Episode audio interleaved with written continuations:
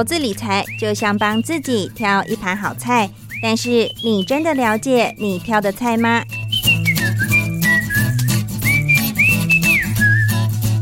想要变得更成熟、更有智慧的女人，开创不一样的人生吗？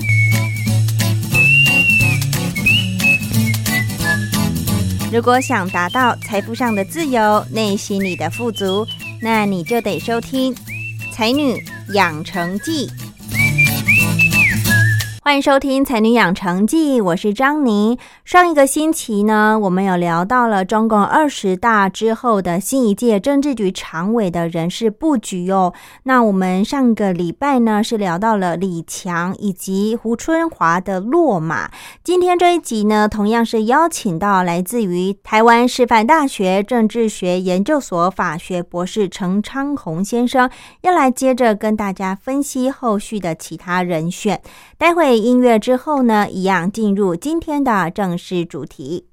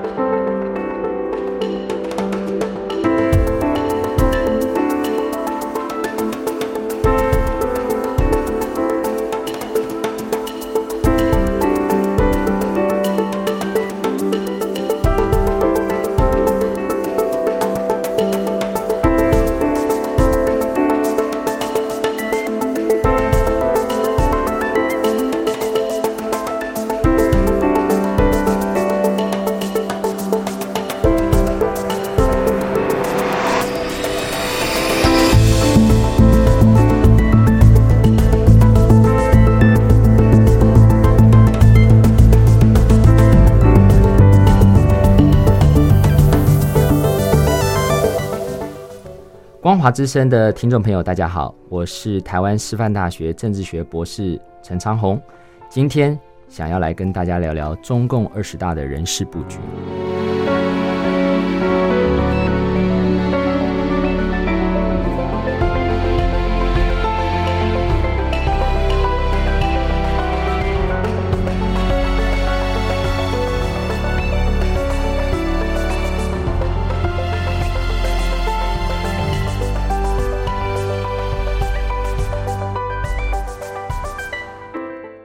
好，那接下来呢，我们讲完了李强，还有呃，我们刚刚提到的这个胡春华之后呢，我们要来聊聊关于排行第三的赵乐际，还有第四的王沪宁都是留任的这个部分哦。可是第五的蔡奇呢，他也是晋升新一届常委，被外界也是视为黑马大爆冷门的人。那你老师你怎么看呢？而且听说蔡奇啊，跟台湾其实蛮有渊源的哦。哎，对。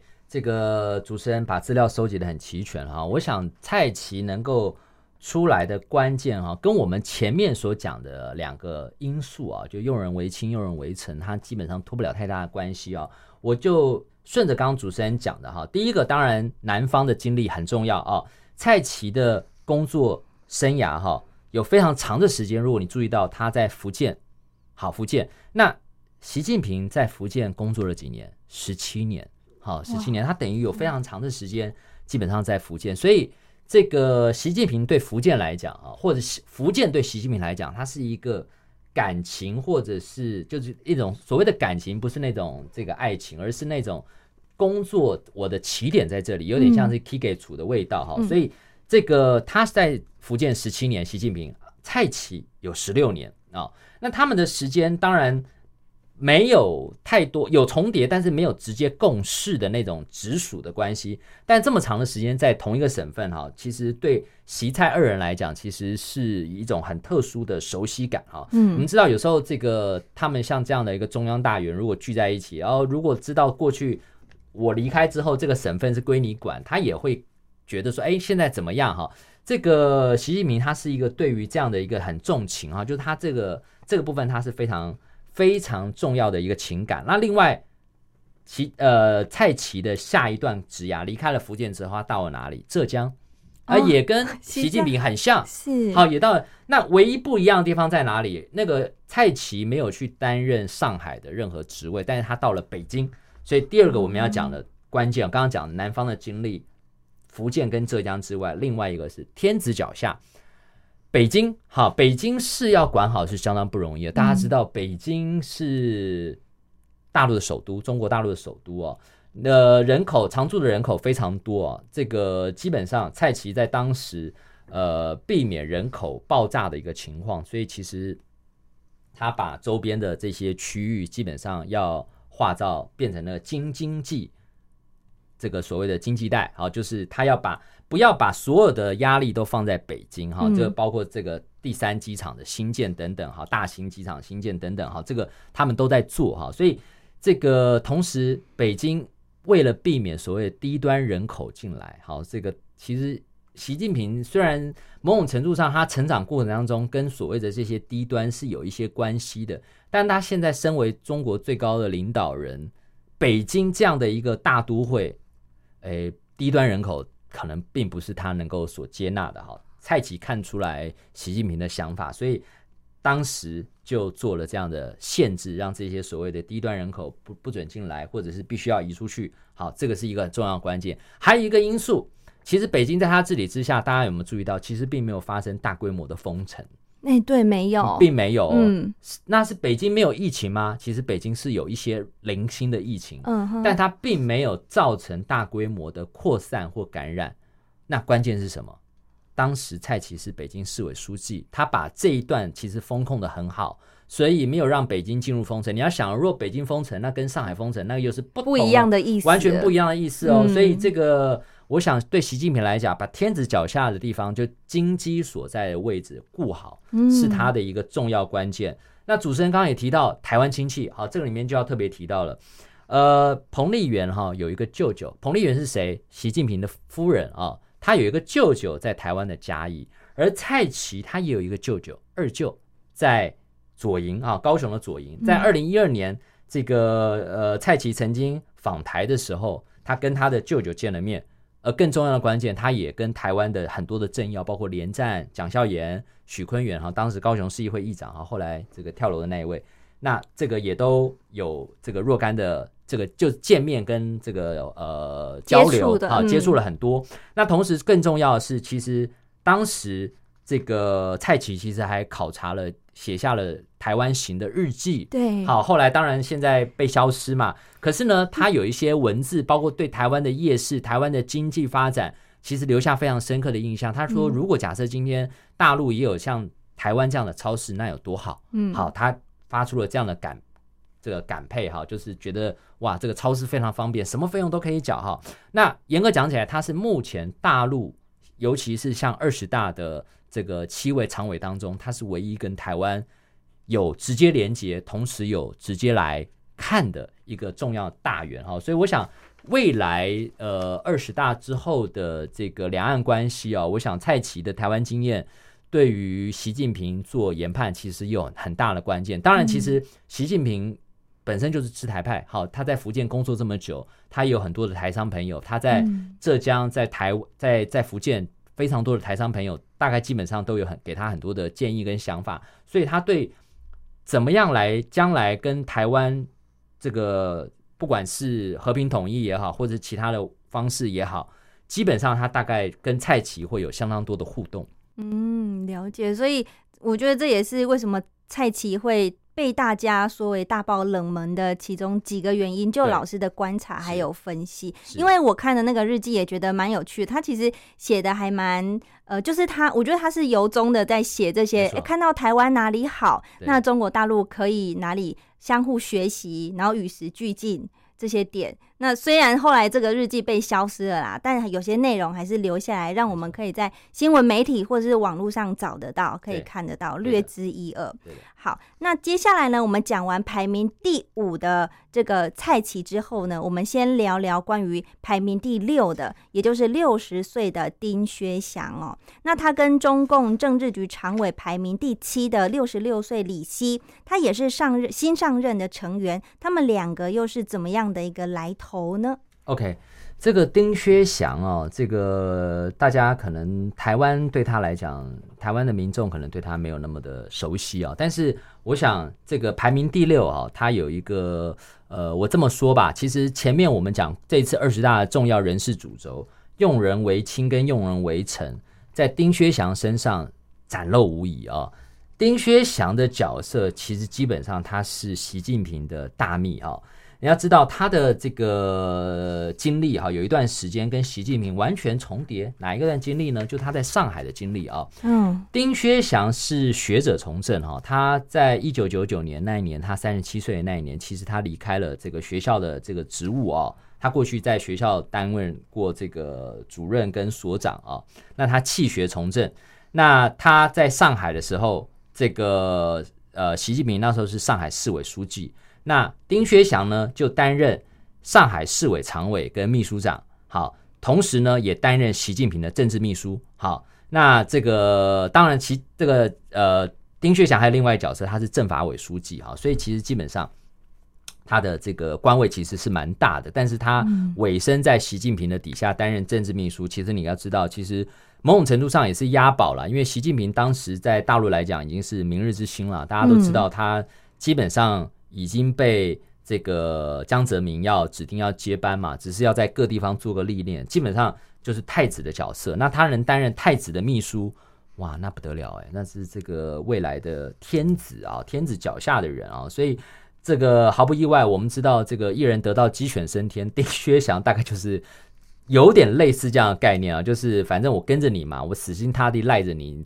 总有机会把我扶上来嘛，哈。那我不用站在很前面。我只要站在你身后就可以了。所以，如果假设这个习近平今天能够成功，我觉得丁薛祥就是他让习近平成功背后的那个男人，不是那个女人，是那个 男人。刚刚不过，我觉得主持人虽然我们今天没有那么多时间讲啊，其实像这个王王沪宁啊，其实也是一个重要关键。他的身份跟角色其实跟他有点像哈，就是同样都是学者从政啊，那同样也是站在他的背后帮他做。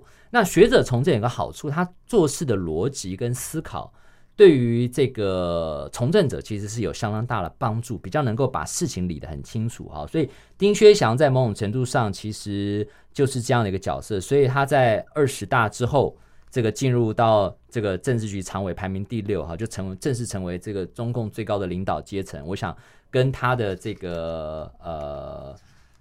出生背景，刚刚讲的上海的经历是有关系的。等于我把一个大的秘书放进来，呃，在二零零六年的时候，哈，其实呃发生了上海发生了一个事情啊，陈良宇事件啊。那陈良宇是这个上海市委书记啊，其实当时他在中共的党内，其实能当到上海市委书记，基本上也是非常重要的一个人啊。虽然他没有被指定去做接班，但是基本上。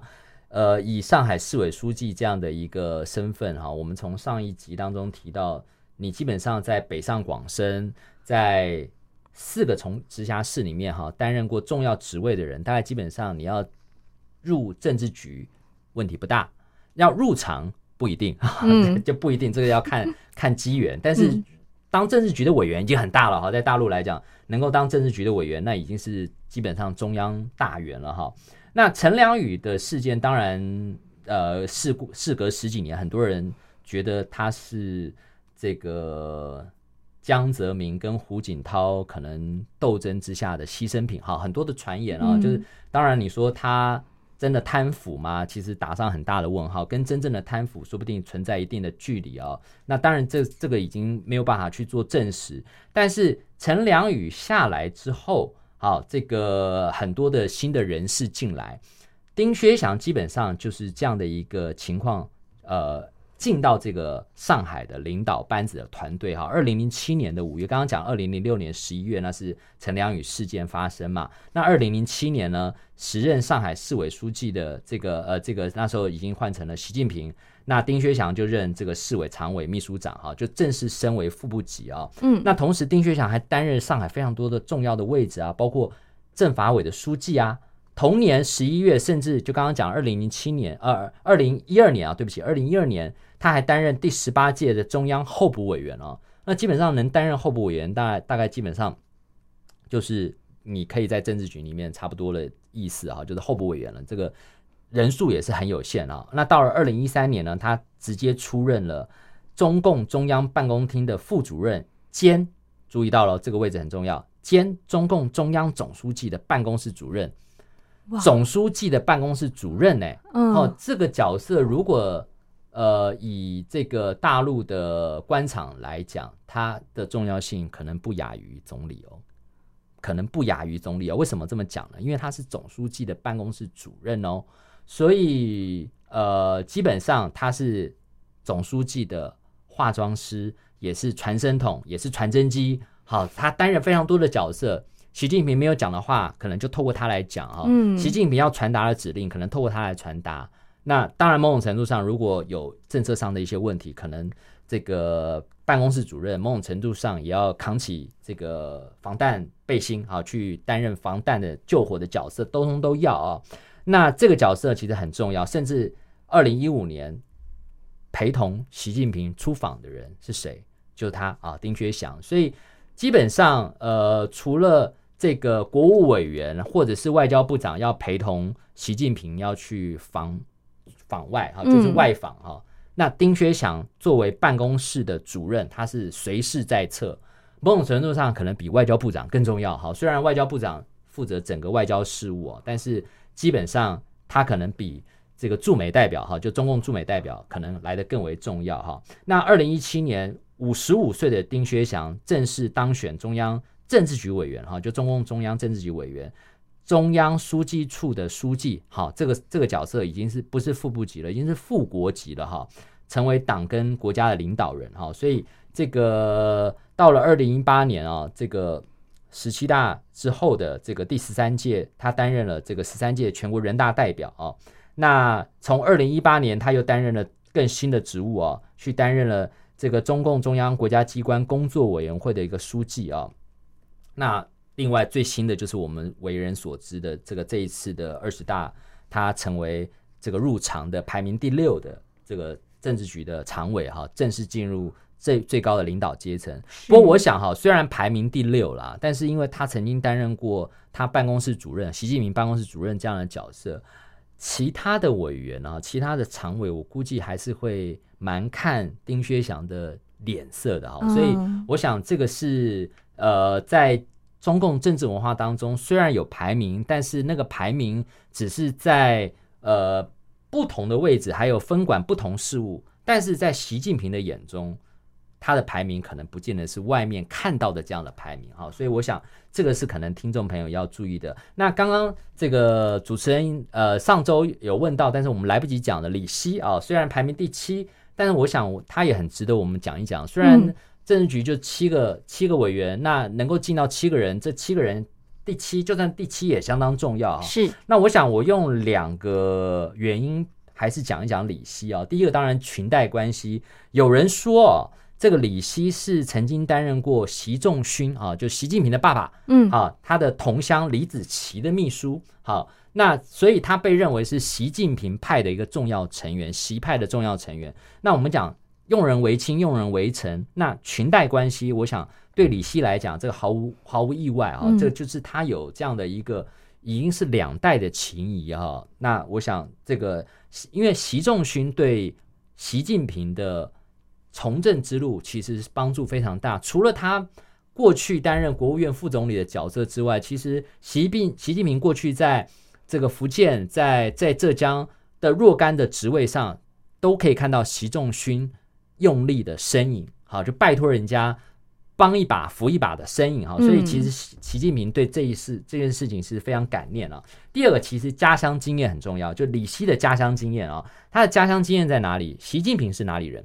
其实他是陕西人，嗯，哦，虽然他出生在北京，但是他实际是陕西人啊。那李希曾经当过陕西的省委常委、延安书记。还担任过刚刚我们一路在讲的，就是上周讲的上海市委的副书记哈，所以呢，这个呃这些经验家乡经验跟习近平大家注意到了，是不是又有重叠了？好，又有重叠了。那我顺便讲一个小故事哈，习近平在过去曾经呃插过队，就在延安这个地方哈，有个地方叫梁家河村好，梁家河村。那这梁家河村的村民跟习近平其实有一种很特殊的关系哦，因为他曾经在这里待过一段时间。那二零零七年、二零零八年，还有二零一一年跟二零一四年这四年当中，梁家村、梁家河村的村民曾经都写信给习近平，哈，四次写信给习近平啊，就是大家感谢你啊，那个过去那段时间啊，就是叙叙旧嘛，哈，嗯，那这些信呢，居然都能够准确交到习近平手里。然后习近平呢，也都能够给梁家河村写回信。好，这个居中穿线的那个人其实是谁？就是李希。好，这个小故事在网络上虽然流传，但是我想这个应该是真的，因为毕竟李希在这段时间刚好其实是在这里。然后这个当时的省委书记，二零零八年啊，省委书记是谁？陕西的省委书记是赵乐际。好，其实都跟这群人有情爱关系哈。是。那李希呢，就帮习近平传达了这个给梁家河村的村民传达了习近平的关心之情。那同时，村民对习近平的怀念也透过李希这样的一个角色，辗转透过赵乐际把这个信交到这个习近平的手里。哈，我想这是一个很特殊的情谊。那二零一一年五月，李希曾经调任过上海市委常委。组织部的部长哈，大陆的组织部其实如果我们用台湾来理解，其实它就是人事行政局，好，就是它就是负责整个管人事的，是不是？管人事的，管人事组织部，好，它它是全全世界啊。曾台大政治系有一个教授叫朱云汉，他曾经这样形容啊，中共的组织部，它是全世界把人事管的最科学、最透彻、最细的一个单位。好，它可以把一个人。过去所干的好事、不好的事情，全部都记好，记得清清楚楚啊，绝对不诬赖你啊，但是也绝对不会特别给你这个加油添水或这个抹胭脂抹粉哈。所以组织部它的角色其实是很重要的。所以呃，中共的官员的养成其实是透过一个很长的时间。所以我们刚刚讲到，虽然用人为亲、用人为臣，但习近平其实也是某种程度上也会看他的表现啊。这表现指的是。你刚刚讲到前面说的这个李强，毕竟把当时的封城的治理的状况，其实还算是稳，总体来讲是稳住。嗯，你要把上海稳住，其实我相信习近平心里所想的是什么？如果我今天还在上海担任市委书记，我还不一定有办法撑两个月呢。对，这是有可能的哦。你要知道，如果外资外商或这个当地的上海市民暴动，那是一发不可收拾的耶。对他要有那个心脏来承受这些。对，没错。那。我相信习近平当时在远在北京，他心里一定想：哎，这个小子不简单，两个月你撑下来了。如果是我，我不一定撑得住哈。嗯，那蔡奇更不用讲了，蔡奇把北京治理的不错，让天子每次出门开开心心啊。我想这个是很很不一样的一件重要的关键。所以我想，这个前面七个这个常委，我想基本上大概跟习近平啊，我们讲除了习近平以外，基本上他的关联性、他的亲近性、他的裙带性、他的忠诚度。都通过习近平的层层考核，哈，绝对不是一朝一夕，哈。所以外界说大黑马，其实对习近平来，习近平来讲，这早就是他心中的口袋名单了。嗯，对。老师，那你刚刚在一开始有提到关于呃这个李克强的年纪嘛？那你有提到七上八下这个潜规则。想请老师多聊一聊，就是七上八下这个政策啊，其实是在江泽民他掌旗的时期，然后为了要避免权力过度集中，所以才提出来的。所以我们可以看到，关于呃栗战书啊、汪洋啊这些退位，你可以说预测得到，因为他们就是六十八岁以上了嘛，七十几岁这个情况。可是李克强跟呃，汪洋，汪洋六十七，对我刚刚说错了，汪洋还没有。汪洋呢？老师有没有一些可以补充的一些跟我们分享的想法？这个汪洋其实他的出生背景哈，其实已经决定了他在二十大之后的命运。呃，七上八下，虽然六十七岁不在此线，理论上他一九五五年出生的，没有到六十八，没有跨到那条线。是好，但是呢，重要的关键其实他是团派。好，这个汪洋是团派，他也是胡锦胡锦涛的老老乡啊，安徽人哈。嗯，这个大陆刚刚讲到的，他的官场里面，除了你的从政经历之外，还有一个重要关键，你是哪里人，也是一个大家会不会觉得亲切的一个关键哈。所以在胡锦涛的任内，其实用了很多的安徽人。好，那汪洋汪洋他是安徽人啊。啊，李克强如果我没有记错，他也是安徽人啊。那还有一个关键哈，这个汪洋其实他是改革派，他在中共的党内是被视为改革派。各位你要知道，改革很少不见血的哈。所以见血，倒不是说人人人身上真的身上流血，而是这改革你一定会呃挡到挡掉某些人的。官位、嗯，出路、财路 啊，仕途啊，对，都会有影响哈。所以这个汪洋基本上在这一块上，其实某种程度上挡了蛮多人的哈。那你你说改革派，其实有时候你改革对这个领导来讲，对习近平来讲，可能你改的革并不是我们想要的。而且汪洋还有一个很重要的关键，他是一个财经好手，他其实在外媒眼中，在国外眼中，他其实。对于这个财经方面，其实是很厉害的哦。那呃，你知道他也当过这个广东市委书记嘛？啊，广东省委书记哈，当过广东省委书记，也当过重庆市委书记哈，在安徽也治理过哈，所以他都担任过这些角色，把广东也能够治理的很好，这个是很不容易的啊。嗯，那刚刚讲到，除了这些团派的背景之外，还有一个关键，我们知道汪洋他在十九大的角色是什么？他是政协主席嘛？好，政协主席其实是有一个重要的任务哦，他叫做对台工作小组的副组长。组长是谁？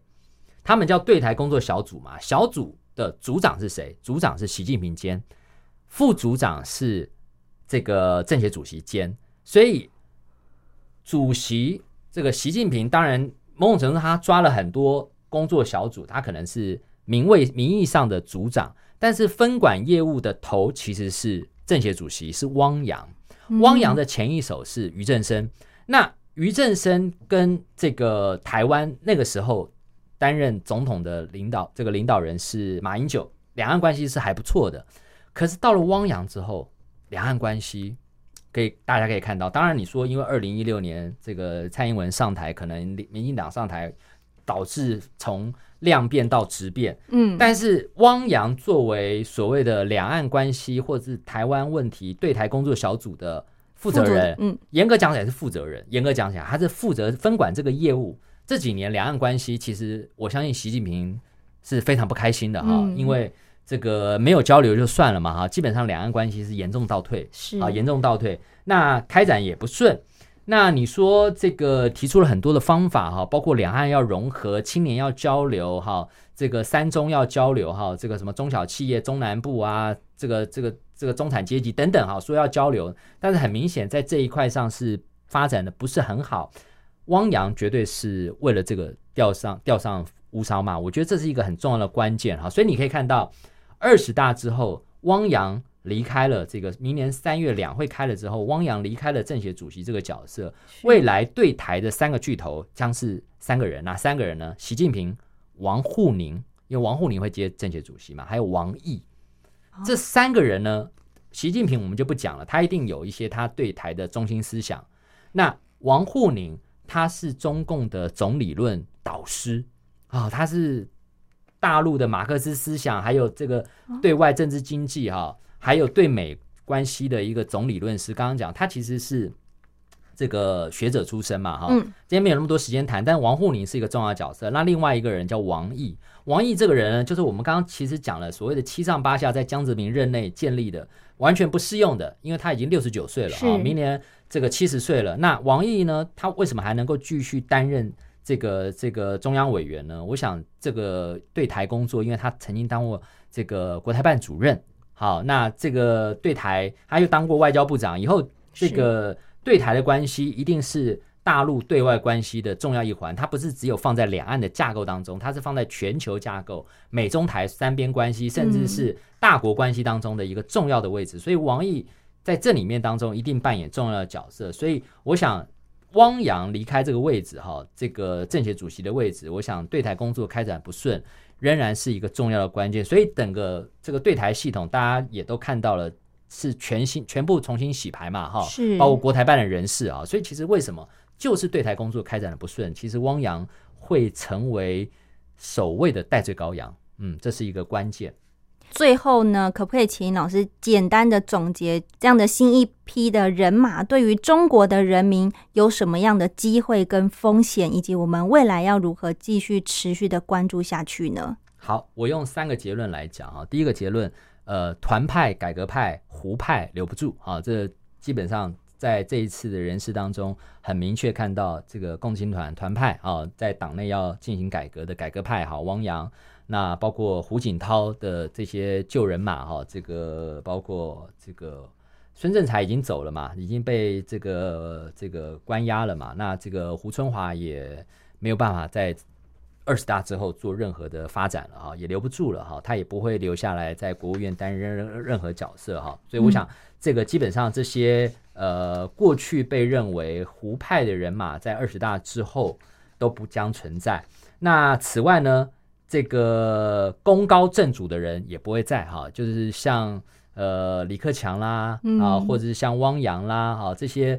这个被认为啊，甚至栗战书这些被具备认为蛮有能力的大内高手啊，大概基本上只要束缚人望的这些人，大概基本上在二十大当中都会被换掉啊。那此外，这个二十大之后的人是习近平，当然肯定有一些他想要做的事情。那对我们大陆的呃观众听众来讲，其实呃往好处想。他一统江山，这个大陆的这些所有的人都基本上归他管啊。那呃，可能很多事情要推动，就不会出现好几条边的情况哈。就是我要推夜市经济，你不想推；我要清零，你不想清零啊。就大概基本上这种现象已经不会出现了哈。所以也就是说，你看不到太多的政策上的矛盾在这里面出现，也不会突然今天这个调，明天那个调。大概基本上它的基调。都还蛮清楚的哈，那当然，呃，很多人关心的台湾问题哈，也会成为二十大或甚至二十一大的重中之重。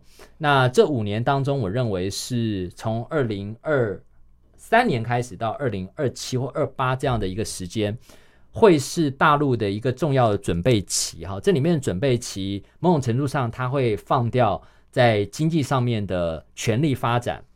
更重要是，他会追求社会上的更和谐、更平均，哈。所以，也就是可能我们晚一点会谈到的，包括像共同富裕的一些话题会出现，哈。所以，我想台湾问题，或者是对外关系，乃至于呃内政的政策，我们可以看到，到时候是一条边的，所以会比较能够准确的、有效的被执行。我想，这个是二十大人事之后，我们可以看到的一个重要的一个结果。谢谢老师今天的分享。谢谢，谢谢各位听众。